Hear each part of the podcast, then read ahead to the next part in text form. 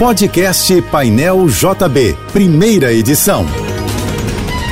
Fique agora com as principais notícias desta manhã. Oferecimento Assim Saúde. Hospitais, clínicas, exames e mais de mil consultórios. Ligue 2102-5555. Universidade de Vassouras, formando o profissional do futuro. Acesse univassouras.edu.br. Apoio Soluvan, o shopping do seu condomínio. Acesse soluvan.com.br.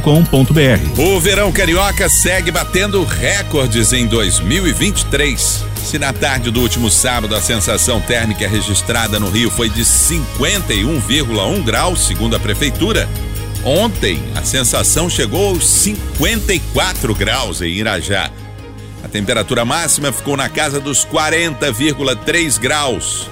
É o quarto dia consecutivo de máximas registradas na temperatura e na sensação térmica do verão na cidade do Rio de Janeiro. Esta segunda-feira no Rio vai ser com muito calor, segundo o Instituto Nacional de Meteorologia. A previsão do INMET é de sol forte com algumas nuvens e temperatura máxima de 36 graus. Começa hoje e termina na sexta-feira o prazo de inscrições para a primeira etapa do Revalida 2023, o Exame Nacional de Revalidação de Diplomas Médicos expedidos por instituição de educação superior estrangeira. A prova será aplicada no dia 5 de março em Brasília, Campo Grande, Curitiba, Porto Alegre, Recife, Rio Branco, Salvador e São Paulo. As inscrições devem ser feitas pelo site do sistema Revalida e a taxa custa 410 reais. Profissional que desejar participar do exame precisa ser brasileiro ou estrangeiro em situação legal no Brasil e ter diploma de graduação em medicina expedido por uma instituição de educação superior estrangeira reconhecida no país de origem. Instituições de todo o Brasil estão se posicionando após o anúncio do novo pacote econômico apresentado pelo governo federal na semana passada, com o objetivo de reduzir o rombo das contas públicas neste ano através de diversas ações tributárias. A Associação Comercial do Rio de Janeiro divulgou nota afirmando que o pacote possui medidas positivas, mas frustra, porque, de acordo com a ACRJ, a verdadeira reforma tributária será a que vai racionalizar a tributação e reduzir a burocracia do sistema legal de arrecadação.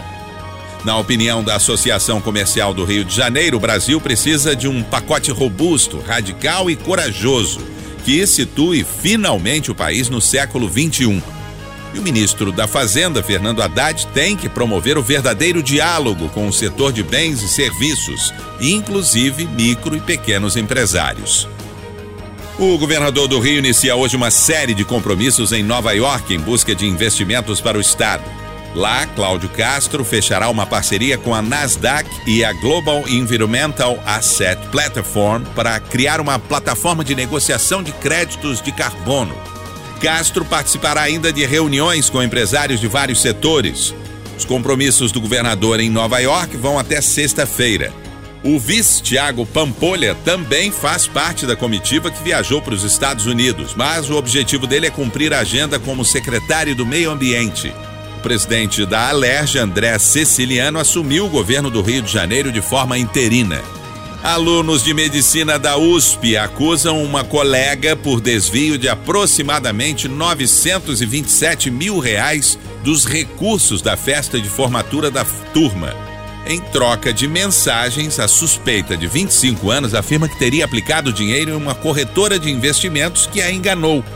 Mas, segundo a Polícia Civil de São Paulo, a estudante também teria dado golpes em uma casa lotérica e não somente nos colegas de turma. A investigação aponta que a suspeita fez inúmeras apostas em altos valores e teria tentado enganar as caixas na hora do pagamento. A suspeita é investigada pelos crimes de apropriação indébita, estelionato e lavagem de dinheiro. A polícia da Itália prendeu o chefe da máfia mais procurado do país. Matteo Messina Denaro, acusado de chefiar o grupo mafioso Cosa Nostra, estava foragido há 30 anos e foi encontrado numa clínica particular de terapia na região da Sicília. Messina Denaro foi condenado à revelia, prisão perpétua, por seu papel nos assassinatos de dois promotores anti-máfia em 1992. Um morador do estado do Maine acertou sozinho o prêmio acumulado da Loteria dos Estados Unidos. Depois de 25 rodadas consecutivas sem um vencedor, um único bilhete levou o prêmio acumulado de 1 bilhão e 35 milhões de dólares, o equivalente a 7 bilhões e 2 milhões de reais. A Polícia Civil do Rio de Janeiro prendeu nesta segunda-feira mais um anestesista acusado de estuprar pacientes durante cirurgias. O colombiano Andrés Eduardo Nati Carrijo, de 32 anos, foi preso na casa onde mora na Barra da Tijuca. O médico é acusado de estuprar pelo menos duas pacientes sedadas durante procedimentos cirúrgicos. O primeiro caso aconteceu no dia 15 de dezembro de 2020 no Hospital Estadual dos Lagos Nossa Senhora de Nazaré, em Saquarema. E o segundo foi em 5 de fevereiro de 2021 no Hospital do Fundão. O médico também responde a inquérito por produzir e armazenar cenas de abuso infanto-juvenil. O caso é semelhante ao do também anestesista Giovanni Quintela Bezerra, que foi gravado estuprando uma grávida na sala de parto no Hospital da Mulher, em Vilar dos Teles, na Baixada Fluminense, em julho do ano passado.